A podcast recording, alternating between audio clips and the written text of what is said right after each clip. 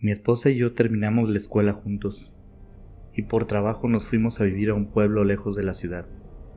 Íbamos con toda la buena intención de desarrollarnos plenamente como profesionistas y como una familia. Pero no sabíamos que estábamos por vivir algo que marcaría la historia de nuestras vidas para siempre.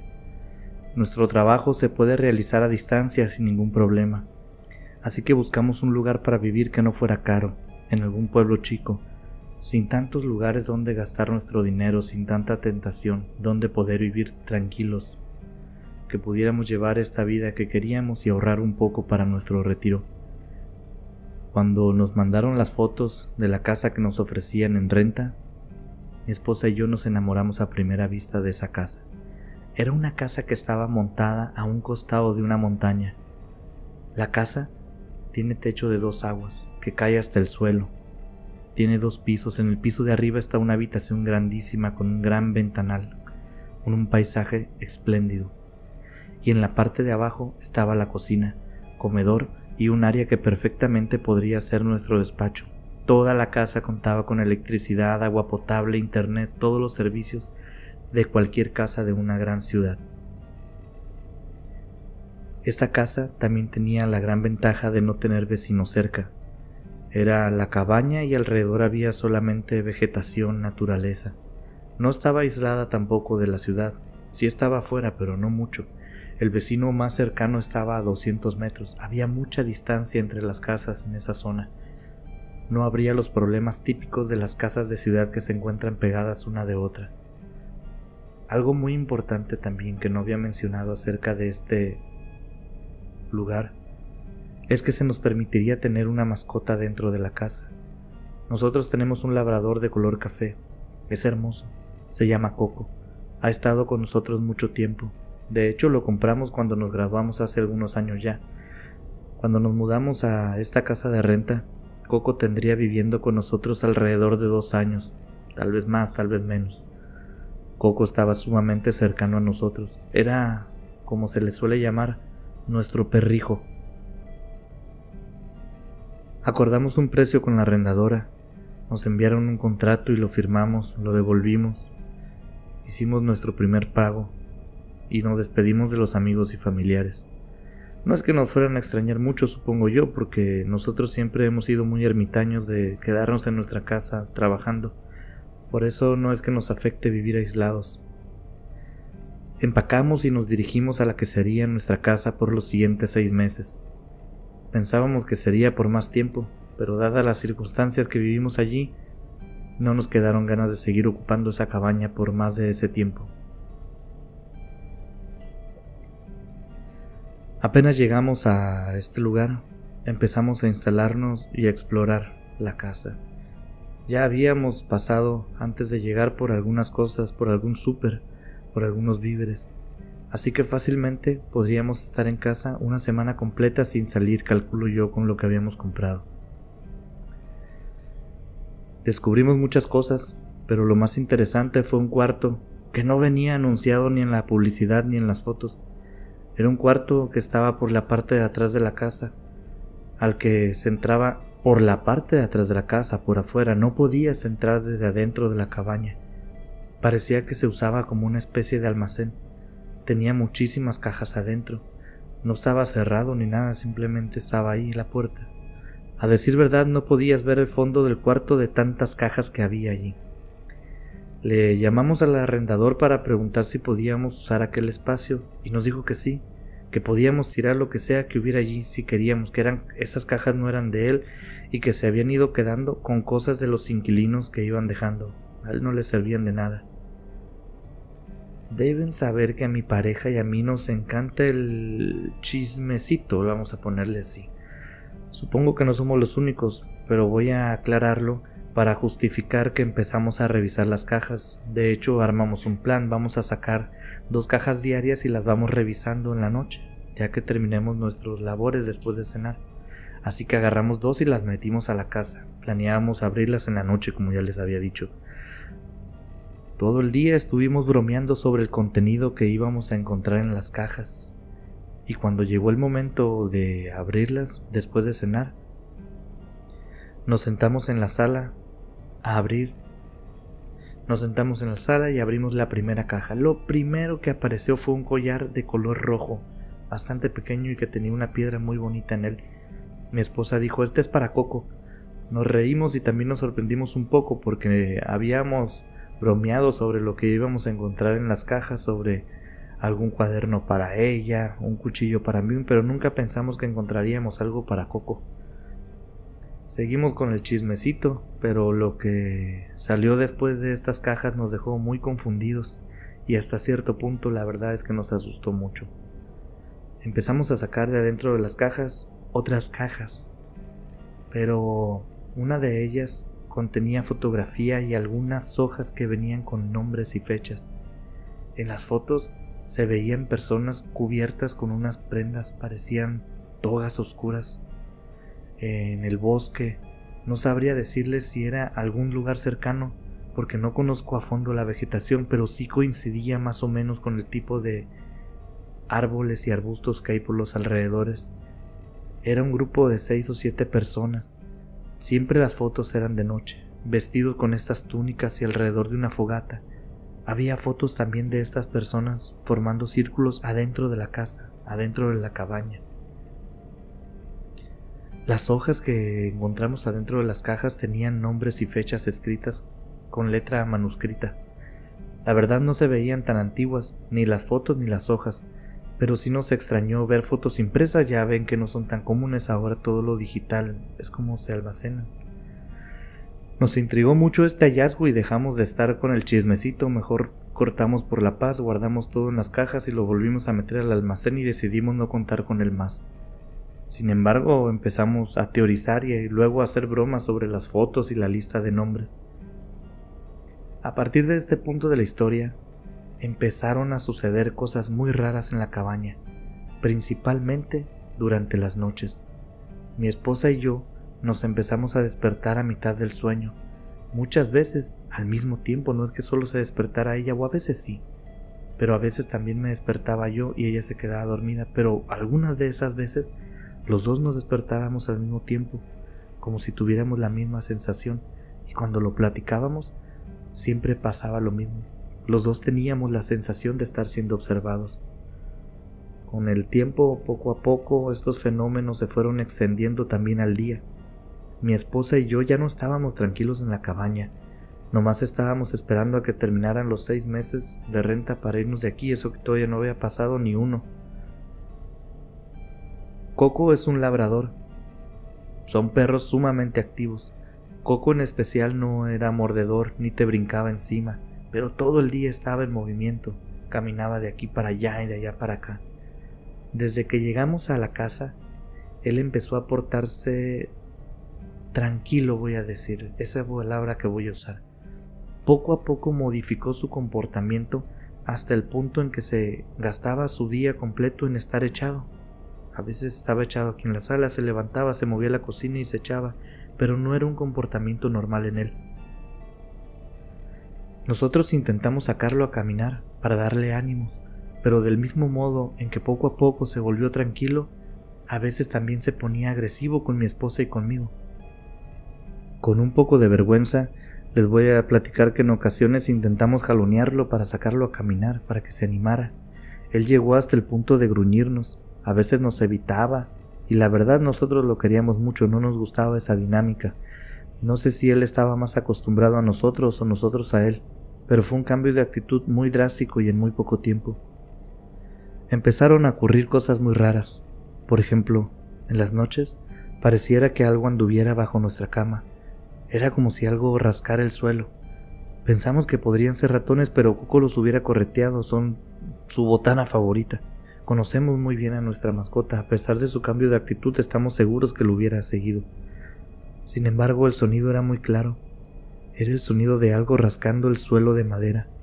Aunque quisimos justificarlo con ratones, definitivamente no lo eran. En una ocasión, estábamos mi esposa y yo en un supermercado de la ciudad, o un mercado, más bien un mercado chiquito, y una señora nos abordó, sin piedad, de golpe y sin presentarse de la manera más rústica y campestre que se puedan imaginar. Así nomás de sopetón nos soltó la pregunta. ¿Cómo va la vida en esa cabaña? ¿Les está yendo bien? mi esposa y yo ya les había comentado que somos tímidos e introvertidos, pero no somos personas que salgan corriendo al mínimo contacto. Todo bien, pero nos conocemos, le contestó mi esposa, y la señora soltó una pequeña risita ahogada. Entre nosotros no, pero conozco mucha historia de su casa. ¿La compraron? Nos dijo la señora. Pero obviamente estas no son preguntas que lances a alguien así nomás. Se notaba que tenía una intención detrás de aquellos cuestionamientos. Así que decidí integrarme a la plática y jugar al mismo juego de la señora. No, la rentamos por un tiempo, pero díganos qué sabe usted de la casa. Le dije yo a la señora, y ésta inmediatamente cambió su semblante. Nos escaneó de arriba a abajo con su mirada. Pareciera que nos estuviera evaluando. La situación se estaba poniendo tensa. Por suerte, la señora nos dijo, hace mucho que no rentan esa casa. Los veo afuera si quieren platicar. Así nomás cortó con ese encuentro. Ella siguió su camino y nosotros el nuestro, por lo menos dentro del mercado, porque fuera aquella señora estaba sentada en una banca y parecía que nos estaba esperando. Yo y mi esposa nos acercamos a ella, ya habíamos platicado antes de salir del mercado que nos íbamos a acercar si es que la veíamos afuera como había dicho ella. No teníamos nada que perder, y quizás nos dijera algo sobre los acontecimientos extraños. Además, como ya les había dicho, nos encanta el chismecito. La actitud de aquella señora cambió mucho cuando nos entrevistamos fuera de la tienda. De no ser porque yo la vi en los dos lugares casi al mismo tiempo hubiera pensado que eran dos personas diferentes. Ella se disculpó si había sido grosera o agresiva y nos dijo soy fulanita de tal y vivo aquí desde toda mi vida. Nosotros también nos presentamos, le dimos nuestros nombres y le informamos que pasaríamos un tiempo, que nos íbamos a quedar en el pueblo durante seis meses aproximadamente.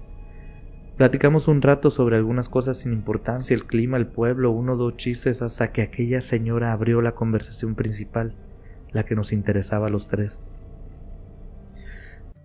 Nos dijo que ella conocía a la dueña de la casa, que era amiga suya desde hacía algún tiempo, pero que en esos momentos no se hablaban. El motivo era relativamente reciente. La casa había sido rentada antes de nosotros a una pareja con unos pasatiempos, mm, vamos a decir, extraños, y a nadie del pueblo eso le había caído en gracia, por lo que pidieron a la dueña de la cabaña que inmediatamente los corriera, que los desalojara. Pero su amiga no hizo caso, habló de temas legales y que ella no tenía problemas con que ellos vivieran ahí. De ahí viene la diferencia entre estas dos mujeres. Esta señora nos contó que entre el pueblo se decía que en nuestra casa se habían realizado misas negras y que a pesar que nunca se comprobó nada, hasta decían que sacrificaban gente, pero ella creía que eso de los sacrificios eran más habladas que realidades. Un día de repente la casa la desocuparon y la pareja simplemente se fue. Después de que esta pareja se fue, la dueña, la persona que nos había arrendado, la amiga de esta señora, se fue a vivir un tiempo a la cabaña, Parece que era su costumbre una vez que la desalojaban vivir una o dos semanas para ver si algo había quedado mal o si necesitaba alguna reparación. Pero según nos contó la señora del mercado, en esta ocasión solo duró dos días y no se le volvió a ver entrar a aquella cabaña, de hecho hasta se fue del pueblo. La señora nos preguntó si había habido algún incidente raro en la cabaña, pero nosotros no le dijimos nada. Recuerden que era una persona desconocida a final de cuentas. No teníamos por qué darle ninguna información. Simplemente nos enfocamos en escuchar, en tratar de sacar la mayor información que pudiéramos y dar la menor posible. Al final creo que la señora entendió nuestra postura, que no queríamos comprometernos diciendo nada, porque se despidió con la frase Si necesitan ayuda, pregunten por mí. Aquí en el mercado, en la tienda, me conocen bien, y si de verdad quieren vivir en esa casa, les recomiendo que la limpien muy bien. Los días pasaron y los fenómenos siguieron ocurriendo. Digamos que yo y mi esposa nos estábamos acostumbrando a ellos. Sin embargo, nosotros no somos... Y esto es porque nosotros no somos personas que nos dejemos guiar por este tipo de creencias. Pero cuando la dueña de la casa vino para cobrar su renta, Desde afuera de la casa nos llamó por teléfono para que saliéramos y por más que le invitamos a pasar, ella no entraba e insistió en que nosotros saliéramos. Le decía, pase señora, adelante para que le dé una checada a la casa. Y la señora nos decía que no, que confiaba en nosotros. Yo insistía, adelante por favor, queremos que entre, le invitamos un poco de agua. No sé desde dónde venga, no, no es necesario. Pase, le decía, acá le voy a pagar. No, hombre, solo dame el efectivo, ya me tengo que ir. Eh, fue imposible hacerle entrar a la casa. Mi esposa se percató de esto y nos acordamos de lo que nos dijo la señora. También nos acordamos de las fotos y todo empezó a, por lo menos en nuestra mente, a encajar. No nos gustó. Coincidía horriblemente con lo que nos había dicho la señora del supermercado. Nos dio mala espina, pues. Creo que como dice la frase, una duda puede más que una razón. Entonces empezamos a poner atención en cosas que antes no habíamos puesto tanta atención. Por ejemplo, nuestro perro Coco se veía débil, muy débil. Ya no quería correr ni caminar, se la pasaba echado en la sala, ni siquiera dormía con nosotros en la habitación. Dejó de comer y esto nos preocupó mucho. Podríamos vivir con fantasmas, ruidos y sensaciones de ser observados, está bien, de hecho, pensábamos que a lo mejor todo estaba en nuestra cabeza, en nuestra mente, en nuestra imaginación. Pero el cambio de actitud de Coco no era normal y sí nos preocupaba mucho. Así que decidimos llevarlo al veterinario para que nos ayudara con el cambio de costumbres. Y dijo que Coco se encontraba bien después de unos análisis, dijo que no encontraba ninguna anomalía física, ningún motivo por el cual el perro hubiera cambiado así. Quizás, dijo el doctor, fue por el cambio de casa, por el cambio de ambiente. Así que nos recomendó unos cambios en su dieta para ver si podíamos mejorar su ánimo, pero no nos fue posible. Una noche que estábamos en cama, pero que no estábamos dormidos, no nos malinterpreten, estábamos perdiendo el tiempo en nuestros celulares o algo así. Escuchamos unos pasos afuera de la habitación. Claritos, claritos, unos pasos afuera. Clarito escuchamos como alguien caminaba, inconfundible el sonido. Se escuchaba que alguien andaba fuera de nuestro cuarto. Nuestra puerta estaba cerrada, nosotros acostumbramos dormir con la puerta cerrada, pero nos asustamos mucho. Eh, nos dimos cuenta rápidamente. Yo me paré y me puse mis pantalones y mi esposa agarró una lámpara que teníamos cerca ahí en un buró. Yo me dirigí a la puerta para revisar el pasillo. La abrí con cuidado, solo una parte, lo suficiente para asomar apenas un ojo, para ver si alcanzaba a ver algo en el pasillo. A pesar de lo oscuro que estaba, había un poco de luz pero no logré ver nada más que a Coco. Estaba parado en nuestro pasillo. A decir verdad, estaba parado ahí nomás y se me quedaba viendo de una manera muy extraña como diciendo, oye, ¿por qué no sales de la habitación? ¿Por qué nomás te asomas? Le llamé para que viniera, le hice señas, lo hice como siempre le hablo, pero no se acercó. Abrí la puerta completamente y mi esposa y yo salimos, revisamos la casa completa, pero estaba cerrada. No había modo de que alguien hubiera entrado o salido de esa casa esa noche. Pero igual nos asustamos. No es normal que los dos hubiéramos escuchado el mismo sonido de los pasos. Igual y uno se confunde, mi esposa, quizá yo, pero los dos. Nos parecía imposible. A tirones y empujones, debo confesarlo, encerré a Coco en el cuarto con nosotros. No sabíamos qué había pasado, si había alguien o no, lo más seguro era que no, pero si la cosa llegara a ponerse fea por cualquier situación, queríamos a Coco cerca de nosotros, de nuestro lado. Sabíamos que si algo ocurría, Coco debía estar cerca de nosotros. Pues esa misma noche, unas horas después, yo ya me había dormido, mi esposa me despertó. No gritó, no se movió bruscamente, Simplemente me dio un golpe con su codo en mi espalda y me dijo, dime por favor que puedes ver eso. Pues yo no sabía con exactitud qué pasaba, estaba medio dormido, simplemente me froté los ojos, eran las horas de la madrugada, mi esposa ni siquiera me dio un contexto de la situación. Cuando desperté y vi aquello en realidad no podía creerlo. Lo que yo vi no fue algo que no pudiera distinguir bien, la visión era muy clara pero simplemente era algo que no podía creer, algo estaba fuera de lugar. Vi a un hombre parado junto a Coco. Mi perro estaba sentado frente a la cama, viendo hacia nosotros. El hombre parado junto a él también viéndonos. Era un hombre muy delgado y muy alto, que tenía una gabardina y un sombrero. No pude decir mucho, Solo le pregunté a mi esposa, ¿tú también lo ves? Cuando ella me dijo que sí, estiré mi mano para encender la luz sin dejar de ver aquella figura. Lo hice lo más rápido que pude y cuando lo hice, cuando la luz se encendió, solamente quedó Coco. Mi perro seguía exactamente en donde mismo, pero el hombre había desaparecido. Coco estaba sentado enfrente de nosotros justo como hace unos segundos, parado a un lado de un hombre, pero cuando encendí la luz solo quedó Coco. Mi esposa me dijo ya no lo puedo ver, y yo tampoco podía verlo después de haber encendido aquella luz. Aquella persona había desaparecido al momento de encender la lámpara, en cuestión de un instante. Disculpen que sea tan reiterativo con estas ideas, pero quiero dejar muy en claro lo que nos pasó. Lo que les conté, por ejemplo, que habíamos platicado entre mi esposa y yo, las preguntas estas de tú también lo ves y lo veo y luego enciendo la luz y ya no lo veo, fue todo. No habíamos compartido detalles, hasta después de que esa visión dejó de estar frente a nosotros. Y sí, ella vio exactamente lo mismo. De hecho, coincidimos en que los dos estábamos diciendo que era un hombre por su forma, por su ropa, pero no estábamos seguros de si teníamos claro el sexo de esta figura o si esta figura o esta cosa tenía sexo. Nos llamó mucho la atención otro punto en el que coincidimos mi esposa y yo, porque parecía como si aquella figura, aquel ser estuviera acompañando a Coco, o Coco estuviera acompañando a aquella figura. No sabemos por qué, pero a ambos esa sensación nos dio como si fueran compañeros. ¿Recuerdan que les dije que nosotros no nos dejamos llevar por este tipo de creencias?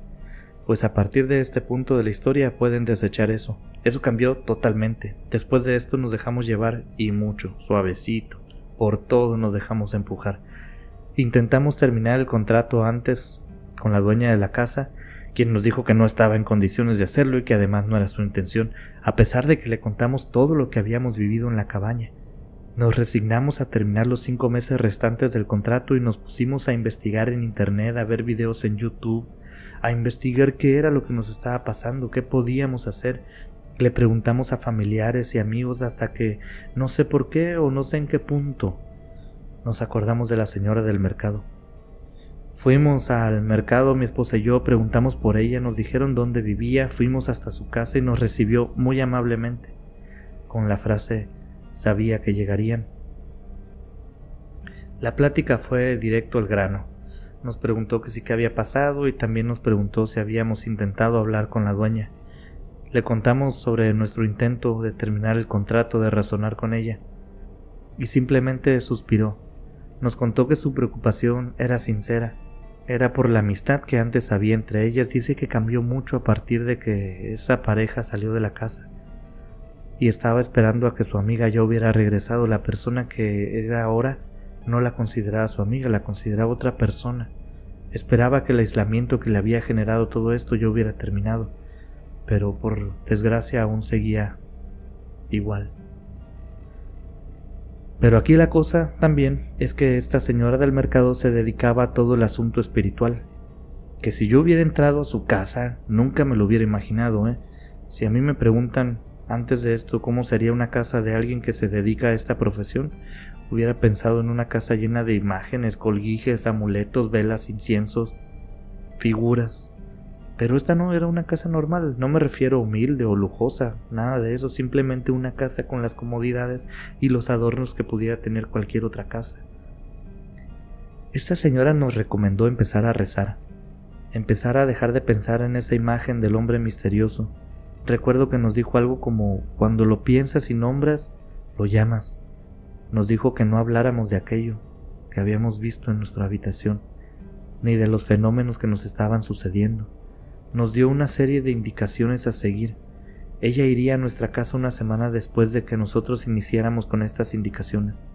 Lo hicimos tal cual y ella nos indicó.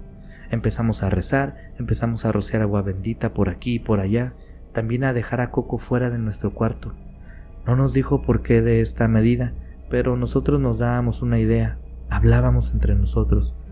Yo y mi esposa platicamos este tema y nos daba la impresión de que aquella entidad, vamos a llamarla, o aquel ser, se había hecho cercano a Coco. No sabíamos por qué, pero nos parecía que había un vínculo entre ellos dos. Cuando llegó el día de recibir a la señora del mercado, Lo hicimos a las 3 de la tarde, como ella lo pidió. No sé por qué es ahora. He escuchado y leído cosas sobre las 3 de la mañana, pero no las 3 de la tarde. Ella llegó y puso veladoras en la mesa de la sala. Venía con ella otra persona, un hombre que venía cargando cajas. La señora nos sentó en la mesa y nos dijo Tómense de las manos, no se separen, no importa lo que escuchen y permanezcan juntos. Coco estaba en la sala con nosotros, pero se veía inquieto, se veía que no estaba a gusto. El hombre que venía con ella colocó algunas cosas sobre la mesa, veladoras, un traste con agua, ya había este, unas flores y algunos otros elementos ahí puso antes de empezar su ritual. Ella nos pidió cerrar los ojos y empezamos a rezar. Inmediatamente se empezó a poner el ambiente medio raro. Quise suponer que quizás el silencio de la casa, combinado con las palabras de aquella mujer, pero no fue así. No era solamente eso, se sentía una vibra en el aire, y como para confirmar esta idea, empezaron a caerse algunas cosas de los muebles. Empezó a bajar la temperatura, nos empezó a poner muy frío todo. Entonces la mujer guardó silencio unos minutos y nos pidió a nosotros hacerlo también. Así de golpe la señora nos dijo se quiere llevar al perro. Abrió sus ojos y nos dijo esto. Mi esposa, sin más, como ya lo habíamos platicado un poco, y como si ya lo hubiera pensado ella sola, como si hubiera estado esperando a que eso sucediera, dijo no, Coco es parte de la familia y no lo voy a permitir. Ni bien terminó de decir aquello, cuando Coco empezó a rascar la puerta de la entrada de una manera frenética, se puso como loco en tiempo cero, empezó a aullar y a ladrar hacia la mesa, y luego a seguir rasgando la puerta, y luego volver a aullar y luego volver a ladrar. Mi esposa se intentó levantar para ir con Coco, pero la señora del mercado estaba junto allí y la sentó de un jalón. Nadie se levanta ni se mueve. Es peligroso para todos, pero es más peligroso para mí, le dijo a mi esposa. Estábamos en este jaloneo si ir con Coco o no, que si lo dejábamos ir o no. La señora nos dijo que el animal ya no era el mismo que conocíamos y que además ya no era nuestro. Coco seguía ladrando, seguía aullando, seguía rascando la puerta, dando vueltas, yendo de aquí para allá. Todo aquello se volvió un desorden en poco tiempo. Pero entonces yo vi, yo estaba de frente a la puerta. Vi cómo el pomo de la puerta de la entrada giró Solo, literalmente lo vi girar, lo vi girar y vi cómo la puerta se abrió frente a mí. No me di cuenta bien de lo que estaba pasando, simplemente lo vi pero no lo analicé. Lo estaba viendo, no observando. La puerta se abrió y Coco salió corriendo de la casa. Mi esposa gritó como si le hubieran arrancado un hijo de los brazos. Discúlpeme todos. Sé que no es una persona, sé que no es nuestro hijo, ni de cerca es algo igual pero era parte de nuestra pequeña familia y así lo considerábamos. Quizás estamos hablando desde el desconocimiento, ofrezco una disculpa. Pero cuando Coco salió corriendo de la casa, la señora nos dijo espérame un poquito, ya voy a terminar y podremos levantarnos. Mi esposa se quedó llorando mientras aquella señora hacía unos rezos finales. Cuando la señora dio por terminado lo que sea que fuera aquel ritual, reunión, no sé, nos soltó. Después todos nos soltamos la mano y mi esposa salió corriendo de la casa, tras Coco. Yo me quedé en la mesa. Por mi parte entendía lo que estaba pasando, entendí lo que había pasado, o por lo menos eso creía yo. Así que cuando aquella mujer me dijo, todo tiene un costo, esto que estaba en tu casa fue atraído por otras personas, pero él siempre va a sacar una ganancia. No era el perro lo que quería, era el cariño que le tenían al perro. ¿Recuerdan que les dije que habíamos sacado de las cajas un collar rojo y que se lo habíamos puesto a Coco? Pues eso fue todo lo que nos quedó de él. Estuvimos saliendo unos días a buscarlo, pero nunca lo encontramos en los alrededores. Pegamos póster, preguntamos. El perro simplemente se había perdido. En la cabaña encontramos uno de estos días que salimos a buscar y volvimos, encontramos ese collar en el suelo. Lo buscamos y esperamos durante tres días más. Después de esto dejamos la cabaña y nos devolvimos a nuestra casa anterior sin dar aviso a nadie. Perdimos algo de dinero por el contrato, eso no nos importó. Lo que nos importó y lo que nos dolió fue la pérdida, fue la pérdida de Coco.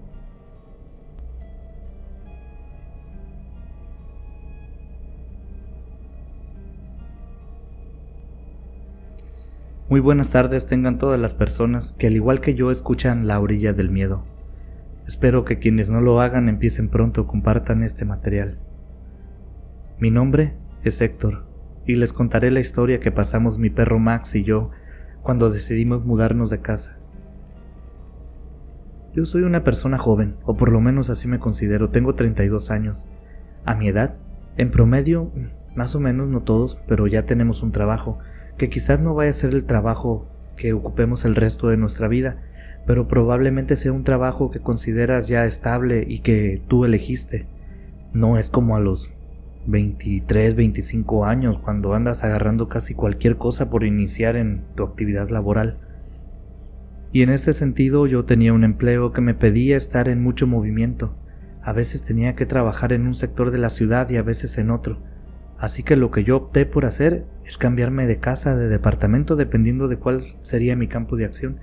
Si tenía que trabajar en el lado norte, rentaba una casa del lado norte.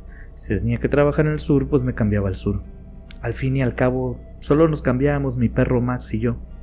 No tengo muebles, solamente tengo mi vehículo y uno que otro cachivache. Así que las mudanzas no eran en lo más mínimo cansadas para mí. Me tocó mudarme a este edificio que tenía tres pisos, una habitación por piso. En total éramos tres inquilinos los que estábamos aquí viviendo. A mí me tocó el departamento del medio, es decir, tenía un vecino arriba y tenía otro vecino abajo. No soy muy ceremonioso a la hora de mudarme, solo pido que no me hagan contrato, por esto de que a veces salgo y entro como sea, y me respeten el poder irme así, simplemente avisando. Siempre pago por adelantado, nunca pido que me devuelvan la mitad del mes que no ocupé, en efectivo. El primer arrendador, el primer lugar que respete esos términos y me dé algo que me guste, se gana mi confianza y yo me quedo allí. Debo decirles que desde que vi este departamento me sentí muy atraído hacia él. No sabía por qué. Sí, era cómodo, tenía un buen espacio y más para mí que solo vivo con mi perro. En el edificio tenían permitido las mascotas, ojo, debo aclarar, bajo cierta reglamentación, por supuesto pero no era nada fuera de lo común, ni era otra cosa que yo no buscara. Sin embargo, sentí que algo más me llamaba para ocupar este espacio. Hubo algo que me decía, Héctor, quédate aquí, este departamento es el ideal para ti. No sabría decirles con exactitud cuál fue mi presentimiento, pero me sentí atraído hacia ese lugar, así que sin pensarlo mucho, acepté quedarme. Pagar. Pagué y con un estrechón de mano cerré el trato. Me mudé dos semanas después. Les había comentado que yo no tengo muchas cosas, así que las mudanzas son rápidas. Siempre buscaba espacios ya amueblados, así que no batallaba con nada. Lo único que hacía al llegar a un nuevo departamento era cambiar la ropa de cama y algunos que otros detalles de uso personal como toallas y cosas así. Los primeros días me la pasé muy a gusto. La verdad es que casi no estuve dentro del departamento. Solo iba a dormir. Mi trabajo me exige estar mucho tiempo fuera. Pero después de quizás una semana empezaron los eventos raros. Creo que fue el primer suceso. Fueron los cambios de temperatura. Como la mayor parte del tiempo lo pasaba fuera de la casa, yo conocía muy bien el clima de la región. De repente en las noches me despertaba un frío, un frío que no debería ser en ese tiempo. Ese frío me hacía que me levantara de la cama a veces abría una ventana para fumar en mitad de la noche y el clima afuera era cálido, pero dentro, en el lugar donde yo estaba durmiendo, hacía frío, no había razón para ese cambio de temperatura en el departamento. Luego estaba aquello, un pequeño ruido, como si algo rascara el piso, como si hubiera un insecto o un animalito. Era muy claro, muy nítido. Me empezó a despertar también aquel sonido como de golpe durante las noches. Pero era extraño, ¿saben? porque lo escuchaba, por ejemplo, en una de las paredes de la habitación y luego inmediatamente en otra, y a un segundo después volvía a la primera pared. Precisamente Max era alérgico a este sonido. Mi perro se le crispaba la espalda cuando esto se escuchaba. A decir verdad yo no descarté la opción del insecto o del animalito, por lo menos no hasta ver las reacciones de Max. Cuando ese sonido brincaba de sitio a sitio que se movía de una pared a otra, a veces al suelo, a veces también se escuchaba bajo mi cama, entonces Max se ponía muy agresivo, le gruñía al suelo, luego una pared, pero si hubiera habido allí algún animal, un ratón por decirlo, Max lo hubiera sacado. Después pasó otra cosa, el olor. En las mañanas empezó a sentir un olor muy feo, apodrido, un olor que casi te sacaba del departamento. Los pocos días que podía quedarme en el, en el, departamento a descansar, quizás las pocas horas que fueran, pero me quedaba a descansar, ese olor no me lo permitía, casi me echaba fuera del departamento. Provenía de una parte del departamento en específico, un cuarto que está a un lado de mi habitación. Yo no lo usaba, pero ahí estaba, y de ahí provenía el olor. Pude seguirlo, lo abrí y no había nada. La gota que derramó el vaso y me hizo pensar en que quizás estaba siendo partícipe de fenómenos paranormales fue un día que desperté y Max estaba sentado junto a mi cama. Miré el reloj, las 3 de la mañana, y Max viendo fijamente la puerta de mi habitación y gruñendo. Recuerdo que pensé, Max ya vio algo, ya encontró algo. Así que me froté los ojos con el dorso de la mano, traté de acostumbrar mis ojos a la poca luz que había en la noche y de repente empecé a escuchar de nuevo aquel rascadito muy nítido, muy cercano. Nunca me acostumbré. A pesar de que estos fenómenos eran reiterativos, nunca me acostumbré. Creaban en mí una repulsión inmediata, algo me decía que esos sonidos no estaban bien, no deberían de estar ahí. Pues bueno, estaba sintiendo esto mismo, escuchando lo mismo, cuando vi cruzar algo, yo duermo con la puerta abierta. Algo caminó por fuera de mi habitación. Vi una sombra caminar por fuera. Solo la pude ver cuando pasó frente al marco y Max se puso más agresivo. De nuevo mi perro me demostró que no era mi imaginación, que yo no me estaba volviendo loco y que no era el único que estaba percibiendo todo esto. Él también lo hacía. Pero ahora sí me asusté, porque pensé que podía ser alguien que se hubiera metido, no un fantasma, sino una persona real. Los temas paranormales a lo mejor te asustan, los cuentes y ahí terminan, pero una persona real, eso sí dan miedo. Yo vivo solo y me cambio constantemente. A pesar de que no tengo muchas cosas, tomo mis precauciones. Abrí un cajón del buró que está junto a mi cama y saqué una navaja de bolsillo que guarda ahí. Es uno de mis cuchillos favoritos, se llaman Karambit. Lo tomé de la manera correcta y me levanté de la cama. Justo cuando puse los pies en el suelo, escuché levemente a lo lejos cómo la puerta de la habitación de al lado se cerró. Max volteó y se me quedó viendo y recuerdo que le dije vamos, hay que revisar. Como si alguna vez le hubiera yo dado alguna especie de entrenamiento para que pudiera entenderme.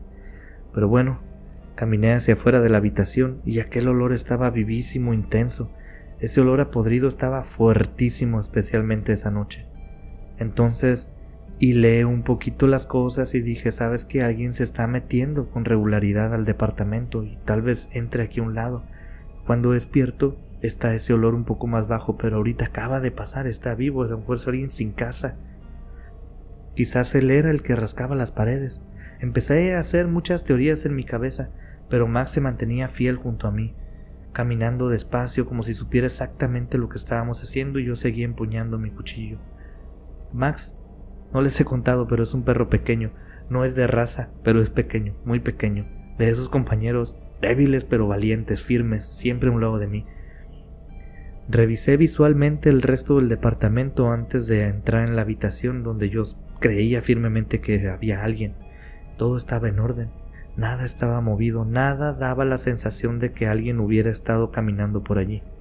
Así que me puse de pie frente a aquella otra puerta de aquel otro cuarto. Recuerdo que empuñé muy bien mi cuchillo hasta flexioné un poco las rodillas. Estaba listo para hacerle frente a alguien que saliera de golpe. Puse la mano en el pomo de la puerta y grité Sé que estás allí, voy a entrar, y cuando giré el pomo rápidamente di un jalón a la puerta y la abrí de golpe, no, hombre, amigos. Antes que nada, quiero que recuerden que tenía la luz del departamento encendida ya, así que lo que vi no era ningún juego de luces. Lo que vi no tenía sentido, no tenía nada de sentido, no era nada que yo hubiera visto antes en ningún lado, y mucho menos tenía razón de estar donde yo lo estaba viendo. Permítanme intentar describir lo que vi en esa habitación.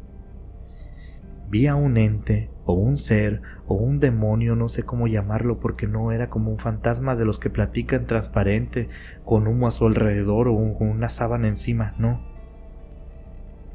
Este ser tenía una forma definida y nítida, tenía una forma muy parecida a un humano porque tenía piernas, brazos, cabeza, torsos, pies, manos, a pesar de guardar similitud con las partes de un humano y estaban donde debían de estar según su anatomía, no se parecían a las de un hombre como usted o como yo. Aquella cosa estaba pegada o agarrada, no sabría cómo decirlo con exactitud, a la pared de la habitación. Pero era del tamaño de un humano, así que era imposible que yo no lo viera al abrir la puerta. Empezaré por describirles el horrible rostro.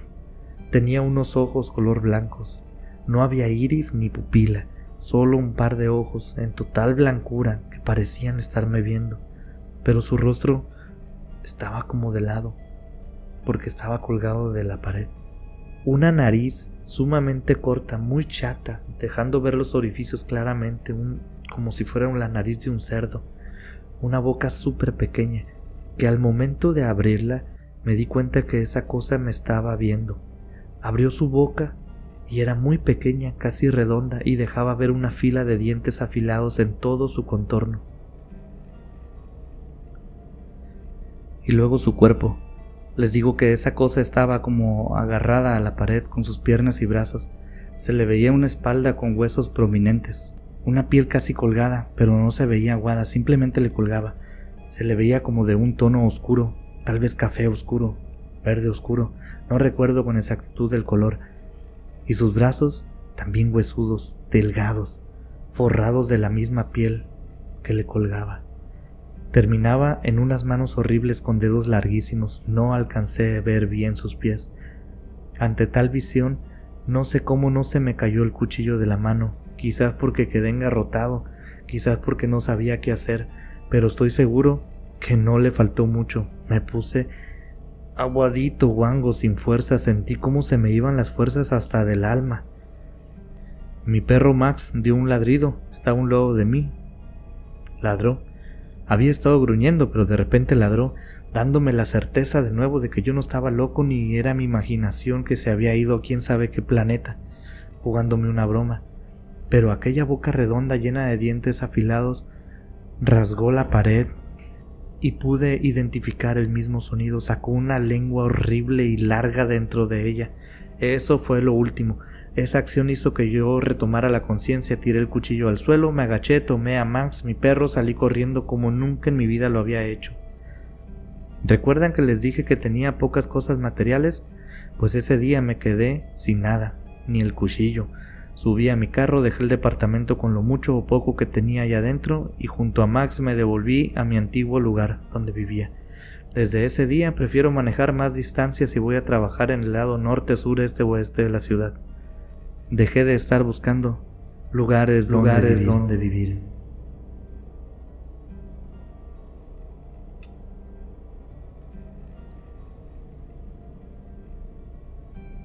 Hola, soy Emma. Tengo actualmente 20 años y tengo un gato que se llama Luno. Ha sido mi compañero por muchísimos años. Se ha vuelto mi compañero de vida desde que esta historia que les voy a narrar me pasó. Mi abuela vive en un lugar alejado de la ciudad, en una cabaña. Ella nunca trabajó, pero mi abuelo le dejó una buena pensión. A ella le llevan el mandado una vez a la semana y si necesita atención médica tiene suficiente dinero para pagar el viaje del doctor. Mi abuelo murió cuando yo tenía alrededor de seis o siete años, y toda la familia nos reunimos en esa ocasión, en esa casa de campo, para darle la despedida al abuelo.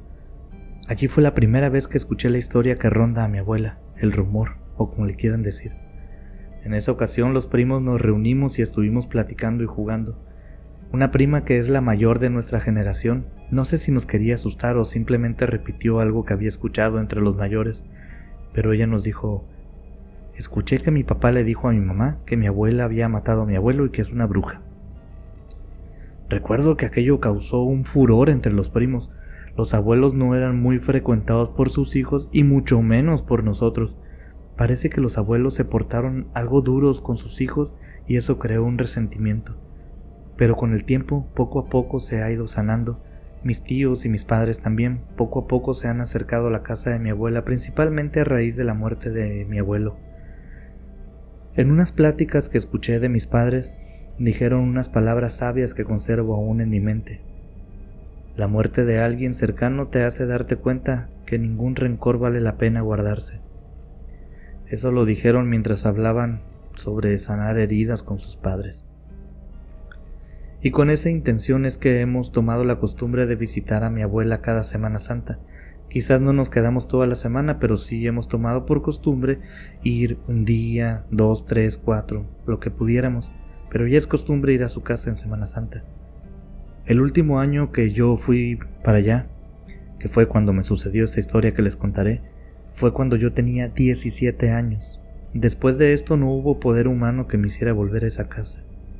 Esas vacaciones íbamos a ir solamente un día. A decir verdad, una tarde nada más. Íbamos a llegar en la mañana y nos devolveríamos en la noche. A mi padre le habían pedido un trabajo especial, y a pesar de que eran vacaciones, él tenía que regresarse a trabajar, pero igual podíamos ir un ratito. De camino son alrededor de dos horas, de ida y dos de vuelta. No está tan lejos, perfectamente se puede devolver alguien manejando durante la noche.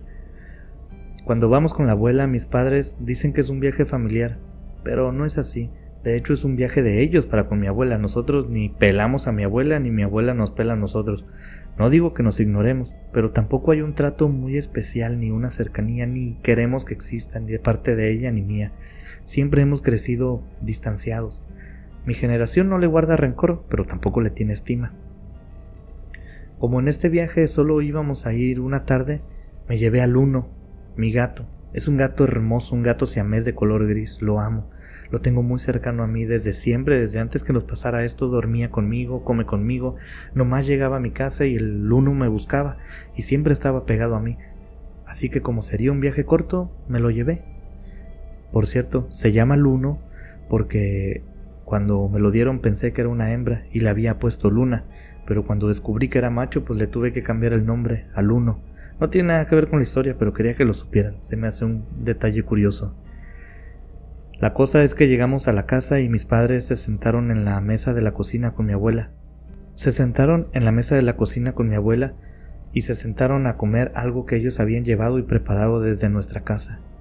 Pasaron las horas y entonces mi padre me avisó que le habían hablado del trabajo, ya no sería necesario volver ese mismo día y podrían quedarse una noche más.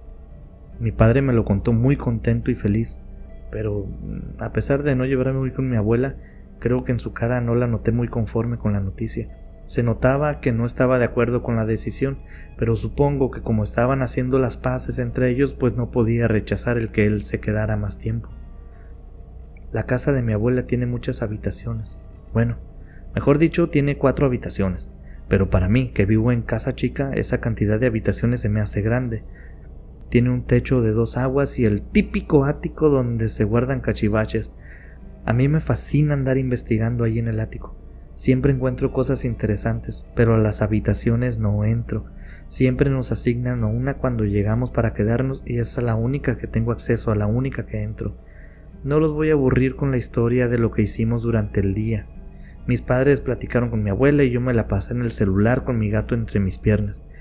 Estaba totalmente aburrida para cuando llegó la hora de dormir, así que entré a mi habitación y seguí con el celular en la mano, viendo TikToks y perdiendo el tiempo. Mi gato se quedó conmigo esa noche. Seguí usando mi celular hasta muy tarde. Si no mal recuerdo bien mi celular que eran como las dos de la mañana, quizás un poco más o un poco menos, no estoy segura, pero recuerdo que fui a buscar un poco de agua a la cocina. Entonces algo llamó mi atención. Escuché unos ruidos raros afuera de la casa. En la cocina hay una ventana que da hacia afuera y también está la puerta que da al patio trasero de la casa de mi abuela. Cuando bajé esa hora, yo estaba sola en la cocina, pues era la madrugada. Luno venía detrás de mí. Les digo que me seguía a todos lados. Escuché unos ruidos muy extraños, como unos golpecitos afuera de la casa. Me asomé por la ventana, pero no pude ver nada, así que me acerqué más al vidrio para asomarme. Seguía sin poder ver nada.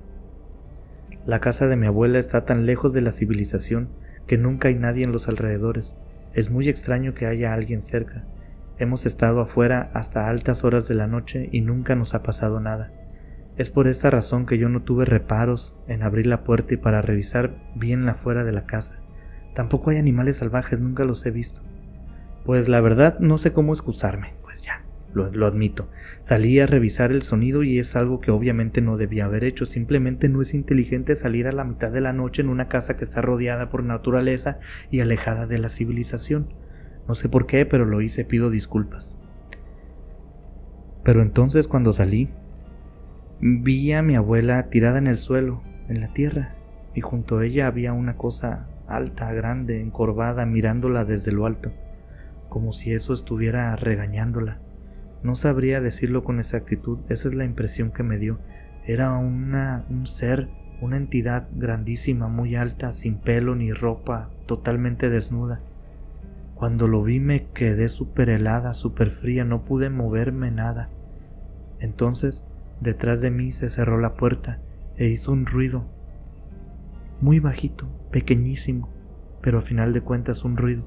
Ese ser Giró su cuerpo un poco y me vio. Su cara era horrible. Era una cara de humano normal, podría decirlo, pero tenía un gesto retorcido, sádico, muy feo. Me vio y abrió su boca para emitir un sonido, un chillido agudísimo que lastimó mis oídos. Parecía enojado. Daba esa sensación. Aquel sonido me sacó de mi parálisis, me permitió moverme y poner mis manos sobre mis orejas. Me agaché un poco y vi de reojo que aquella cosa se movió hacia mí. Entonces levanté un poco la cabeza y vi a mi abuela tirada en el suelo, viéndome. Me miraba con unos ojos muy tristes. A pesar de que esto que les estoy contando parece increíble, esperen a lo que viene. Imaginen la escena. Mi abuela estaba en el suelo mirándome con cara de angustia, yo agachada tapándome los oídos y aquella cosa acercándose a mí. Después del chillido que lanzó eso, Luno salió de un lado mío y se puso entre esa cosa y yo. Lo escuché donde empezó a bufar y la espalda de mi gato se arqueó, se empezaron a izar los pelos, empezó a tirarle zarpazos al aire como amenazando a aquella cosa para que no se acercara mientras continuaba bufando. Mi abuela se empezó a levantar e intentaba levantarse y esa cosa volteó a verla. Cuando me dejó de ver, aproveché que ese ser quitó su atención de mí y salí corriendo. Me di la vuelta y dejé ahí a la abuela y al uno. Me da pena decir esto. Lo digo por Luno porque mi abuela no es ni cercana a mí. Yo salí corriendo hacia adentro de la casa y me dirigí al cuarto de mis padres. Venía yo corriendo, venía dirigiéndome de nuevo, como ya les había dicho, al cuarto de mis padres, cuando vi que ellos ya se habían levantado, venían saliendo de su cuarto. Tenían una cara como de preocupados. Yo me quería meter a su cuarto, venía muy asustada.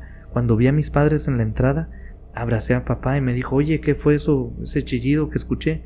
Me volteé hacia la puerta de la cocina y vi que iba entrando mi abuela. Y le respondió a mi padre, fue algún animal, no se preocupen, pero ella tenía una sonrisa casi tierna. Una abuela que yo no había visto antes. No parecía que hubiera vivido lo que yo viví junto a ella en esos segundos atrás. Se me hizo todo muy raro. Me metí al cuarto de mis padres. No dormí en toda la noche. Tuve que dormir en medio de papá y mamá. Luno llegó en algún momento de la noche, no supe a qué hora, pero lo que sí supe es que ese día fue el último que me acerqué a mi abuela o a su casa. Luno se ha ganado el título de el rey de mi casa y así seguirá siendo hasta el último, de, último de sus días.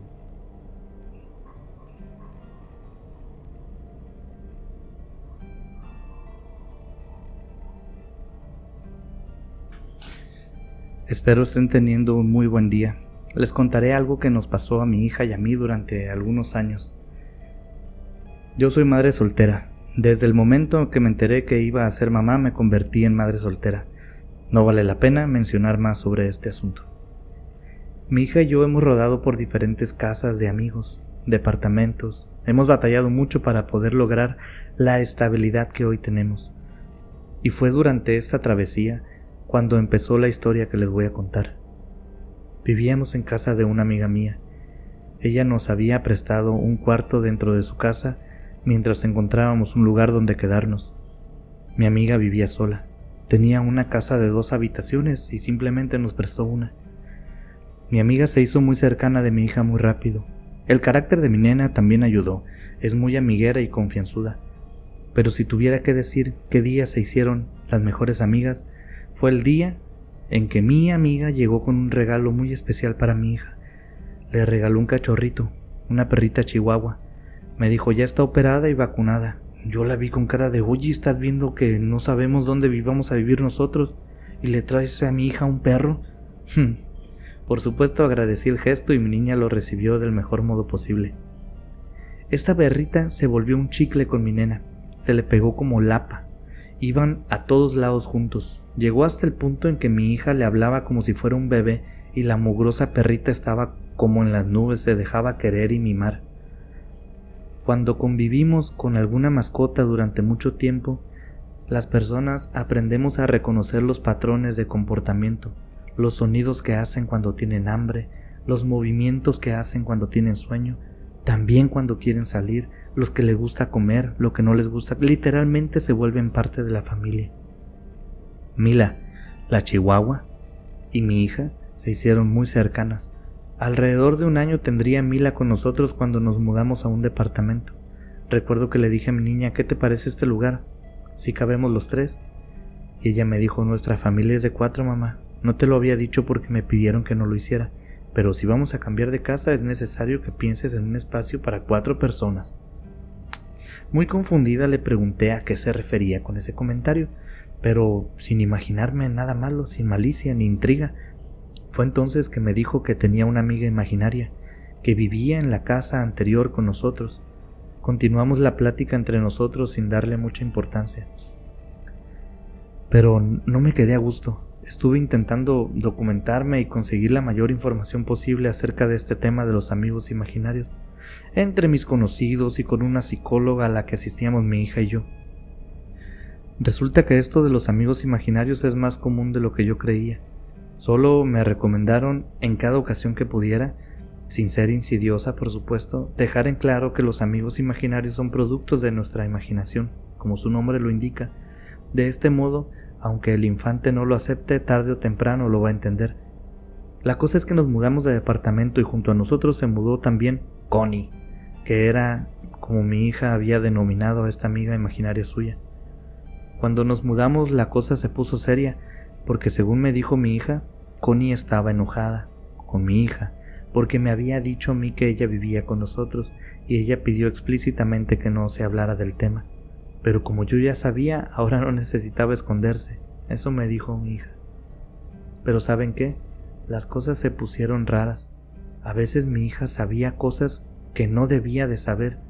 Por ejemplo, había momentos en que ella tenía conocimiento de lo que yo estaba haciendo en otra habitación, sin que yo le dijera nada, por supuesto. Ella me gritaba desde el otro cuarto cosas como Mamá, el calcetín que buscas está bajo la cama. o Mamá, dile a quien llame que no queremos ir e inmediatamente sonaba el teléfono y era alguien invitándonos a un lugar. El desempeño escolar de mi hija empezó a mejorar drásticamente. Ella me decía que Connie le ayudaba a estudiar, y por eso había mejorado sus notas. Este asuntito de la amiga imaginaria me estaba empezando a gustar. Pero parecía que a Mila no. Según mi hija, a Connie la molestaba Mila. De hecho, Mila en varias ocasiones la sorprendí gruñendo al aire o ladrando a la nada. Nunca uní las dos ideas, ¿no? Nunca le puse atención, pero mi hija me dijo que... que no. Connie y Mila no se llevaban bien. Además, espero que me entiendan, esto de la amiga imaginaria estaba siendo beneficioso para mi hija, así que con el tiempo me sumé y empecé a decir cosas como dile a Connie que es hora de comer y le ponía un plato vacío, ¿no? Pero lo ponía. O a veces, por ejemplo, en la noche gritaba algo como buenas noches, Connie, antes de irme a acostar. A veces mi hija me decía cosas que eran ciertas, pero que mi hija no tenía forma de saberlas. Cosas que habían sucedido antes, pero yo se lo atribuía que quizás lo había escuchado en alguna plática entre los mayores y su cerebro de algún modo lo sacaba a relucir. Lo único que no me cuadraba era la molestia de Mila. Ella siempre estaba como en modo de defensa. Parecía que no le agradaba mucho algo, pero de nuevo les digo, yo nunca ligué estas dos cosas la idea de que Mila reaccionara así por algún asunto relacionado con Connie. Nunca pensé que esa tal Connie fuera real, o por lo menos en este punto de la historia no lo pensaba. Aún recuerdo el día en que eso cambió. Mi hija y yo estábamos sentadas en un sillón. Mi niña se había dormido en mis brazos. Estamos viendo una película un sábado en la tarde. Era una película que yo quería ver. No era muy entretenida para niños, así que mi nena se durmió casi enseguida. Mila estaba también en el sillón. Entonces noté que Mila se puso de pie muy rápido como si fuera una emergencia y puso sus patitas en el respaldo del sillón, miró hacia atrás de mí y empezó a gruñir y yo de broma dije, si eres tú, Connie, vete porque estoy viendo una película y parece que no le caes bien a Mila. Escuché algo. No sé qué fue. Creo que fue un susurro. No sé si fue el viento o quizás mi imaginación, pero puedo jurar que algo llamó mi atención, mi oído algo que parecía un sonido leve, ininteligible. Entonces me quedé callada para poner más atención. Todo era silencio, solo se podía escuchar la televisión. Recuerdo que hasta puse en silencio la televisión para escuchar mejor y no se escuchaba nada de ruido, no había nada de viento, solo el pequeño gruñidito de Mila a un lado de mí. Bajé mi cabeza para poner más atención. Es una tontería, pero siento que así, en esa posición, escucho mejor. No cerré mis ojos, solo bajé mi cabeza y estaba viendo a mi nena, estaba dormida, cuando entonces vi que un mechón de su cabello se movió de golpe, como si alguien hubiera acariciado su pelo. Me sacó mucho de onda, me confundió porque no sentí corrientes de aire ni nada, estaba poniendo toda mi atención al ambiente. Di un pequeño brinco del susto y me giré sin levantarme. Atrás de mí había alguien. Una muchacha. No era una niña, ni era una mujer adulta, era una muchacha. Calculo que unos veintipocos años de piel sumamente blanca, pelo castaño, muy bonito, ondulado, no recuerdo su ropa, solo su rostro, era una mujer de facciones normales pero particularmente bonita. Si el cabello me asustó, el cabello de mi niña moviéndose, la imagen de aquella muchacha me asustó mucho más. Intenté levantarme, pero tenía a la niña en las piernas. Me quise mover, pero todo mi cuerpo había sufrido una desconfiguración. Quién sabe qué movimientos hice en mi intento de levantarme, pero acabé en el suelo con mi niña en brazos. Cuando levanté de nuevo la mirada aquella muchacha ya no estaba. Me quedé unos segundos como mensa tirada en el piso y mirando el aire. Diría mi abuelita, pues te hubieras quedado de otro modo, mija, pero así me quedé como mensa. Mi hija despertó en esos segundos y me preguntó qué había pasado. Obviamente no le dije nada, le dije que simplemente me había quedado dormida en el sillón y que me había caído. Sinceramente, con el paso de los días empecé a convencerme de que había sido mi imaginación el cansancio, pero de nuevo Connie se hizo presente a través de mi hija mientras estábamos en una cena normal un día común y corriente. Mi niña me dijo, Connie dice que no te asustes, que va a intentar no volver a tumbarte. ¿Qué quiere decir, mami? No lo entiendo. Entonces le pregunté a mi hija sobre la apariencia de Connie, y mi hija describió con una atemorizante exactitud a la muchacha que yo había visto. La verdad no supe qué hacer. No quería contarle esto a la psicóloga, no ese que me quitara a la niña, que pensara que yo estuviera loca, mucho menos a mis amigos. Temía que me tacharan de loca. Y de nuevo, el miedo quizás hasta me quitaban a mi pequeña. No sabía cómo actuar. Nunca volví a ver a Connie. Con el paso de los años mi hija dejó de mencionarla. No sé si ya no la podía ver, no sé si cortaron comunicación o nada más ya no me habló de ella. Porque el gruñidito que Mila hacía cuando miraba al aire o cuando miraba algún rincón de la casa, aún lo podemos escuchar.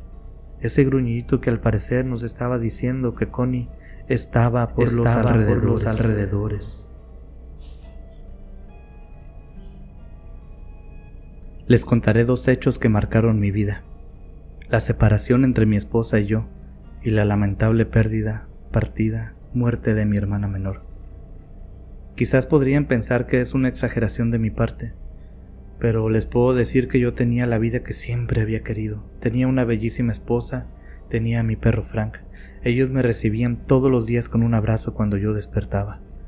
Yo procuraba todos los días irme a mi trabajo y regresar temprano siempre para estar a tiempo con mi familia. ¿Cuándo se rompió la relación con mi esposa? No lo sé. Solo puedo decirles que un mal día ella simplemente me pidió que nos sentáramos a conversar después de la cena, y fue una conversación nada agradable. No fue algo que de hecho me gustaría contarles a detalle. Solo les diré que terminó en nuestra separación, acordamos fechas e hicimos planes sobre lo que haríamos a partir de ese momento. Por mi parte, me conseguí un departamento bonito y céntrico. Mi hermana fue un pilar clave para sobrellevar mi divorcio. Ella iba todos los días a verme, mi hermana sabía que yo soy una persona súper sensible, hipersensible. No soy el típico hombre que se hace el fuerte y pone cara de aquí no pasa nada y sigue caminando. No, ese no soy yo. Yo lloro, yo me siento mal, Yo externo lo que siento. No sé por qué, pero así es mi forma de ser y así ha sido desde siempre. Todos los días mi hermana, preocupada por mí, me visitaba, tomábamos un café, a veces estábamos hablando y yo simplemente rompía en llanto. Ella ponía una mano en mi hombro y así sin decir nada, nomás la ponía y me hacía sentir bien. Mi perro Frank estaba a mis pies cuando esto pasaba y mi hermana tocando mi hombro yo empezaba a desahogarme. Poco a poco se volvió un tema de conversación normal lo de mi separación y todas las cosas que me hacían sentir mal. Con el tiempo, como mi hermana empezó a asistir a mi casa con regularidad, ella inclusive pasaba mucho tiempo con Frank. Lo tocaba, lo acariciaba, se hicieron muy buenos amigos. Tanto, tanto así, que mi perro ya sabía cuando mi hermana iba a llegar. Supongo que le identificaba los pasos o algo así porque cuando yo veía que Frank se paraba, rápidamente y se ponía de cara a la puerta, era la señal para saber que mi hermana estaba por llegar, y no pasaba ni un minuto cuando la puerta sonaba, o me llegaba un mensaje diciéndome que estaba fuera. Mi hermana murió en un accidente de automóvil. Ella manejaba muy despacio, era muy consciente de la velocidad y manejaba con mucha precaución. Pero en el vehículo que le impactó lo conducía una persona que no le importaba mucho las precauciones. De hecho, esa persona venía en estado de ebriedad y a una velocidad exagerada. Esa combinación en carretera es mala y terminó llevándose la vida de mi hermana. Cuando sucedió este evento desafortunado, yo sentí que me quedé solo en el mundo. Fue un golpe duro. Ya no habría quien me visitara para platicar. Mi ex esposa no era ni de cerca una opción para ir a platicar de lo que sea. Ella y yo nos habíamos separado y había sido definitivo. Empecé a caer en una depresión horrible. No podía dormir, no hacía bien mi trabajo, no me cambiaba de ropa. Encendía la televisión pero no la veía, creo que ni siquiera escuchaba lo que estaban transmitiendo. A veces terminaba un programa, empezaba otro y yo ni me daba cuenta. Sin embargo, había alguien que yo no había olvidado. Alguien que no se había ido de mi lado, mi perro Frank. Aunque definitivamente no podría entablar una conversación como lo hacía con mi hermana, Frank a veces que me escuchaba llorando, se echaba a mis pies y me ponía una pata encima de mi zapato. Sinceramente no lo tomé en cuenta, para mí no era ni de cerca una solución a mi tristeza. Sin embargo, empecé a notar ciertas cosas en su comportamiento. Recuerdo una mañana que yo estaba preparando mi café. Estaba preparando la cafetera, lavando mi taza, esas cosas, poniendo el filtro, cuando Frank se paró de golpe y se puso de cara a la puerta. Mi corazón se rompió en mil pedazos. Era justo la rutina con la que él anunciaba o me avisaba que mi hermana iba a llegar. Me senté en un banco y lloré. A los dos minutos Frank ya estaba conmigo de vuelta, pero ese día en particular me entró mucho sentimiento, la melancolía de, de ver aquel gesto que Frank hizo con la puerta y que anunciaba la llegada de mi hermana fue demasiado. Me senté en un banco y puse mis brazos sobre la barra de la cocina, apoyé mi cabeza y comencé a llorar. Pero déjenme contarles que sentí en algún punto de todo esto que alguien puso su mano sobre mi hombro.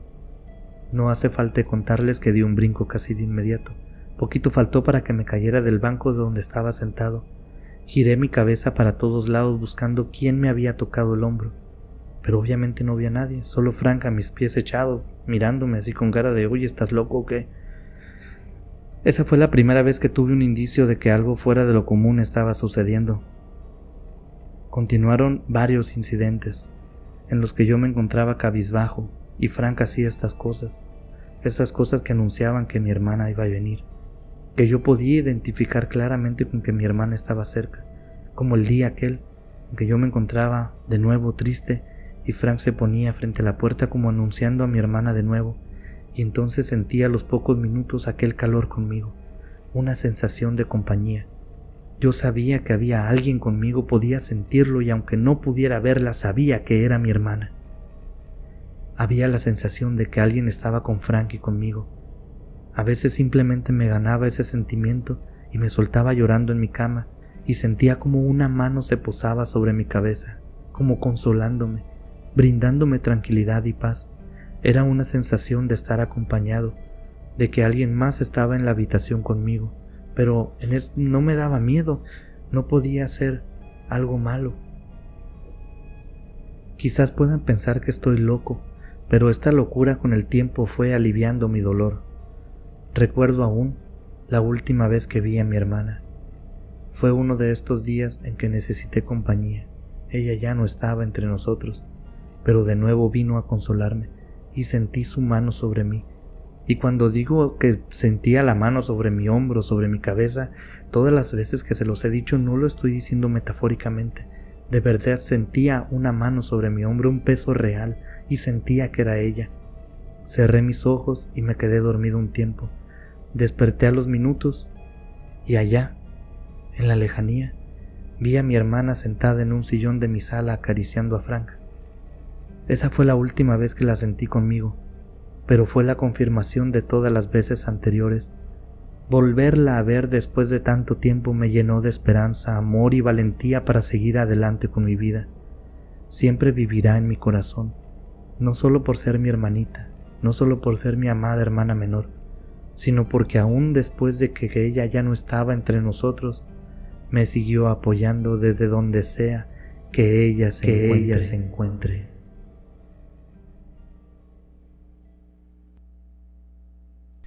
Queremos agradecerles muchísimo por haber llegado hasta este punto del video, hasta el final nuevamente. Especialmente a Jenny Esteves, Kiri Ellison, Joel, Luz Minas, José Alonso Perusquía, quienes han comentado nuestros videos semana con semana, a todas las personas que comparten nuestro contenido, muchas gracias. Los invitamos dentro de siete días a seguir escuchando los sonidos de La orilla de la orilla del miedo. Thank you.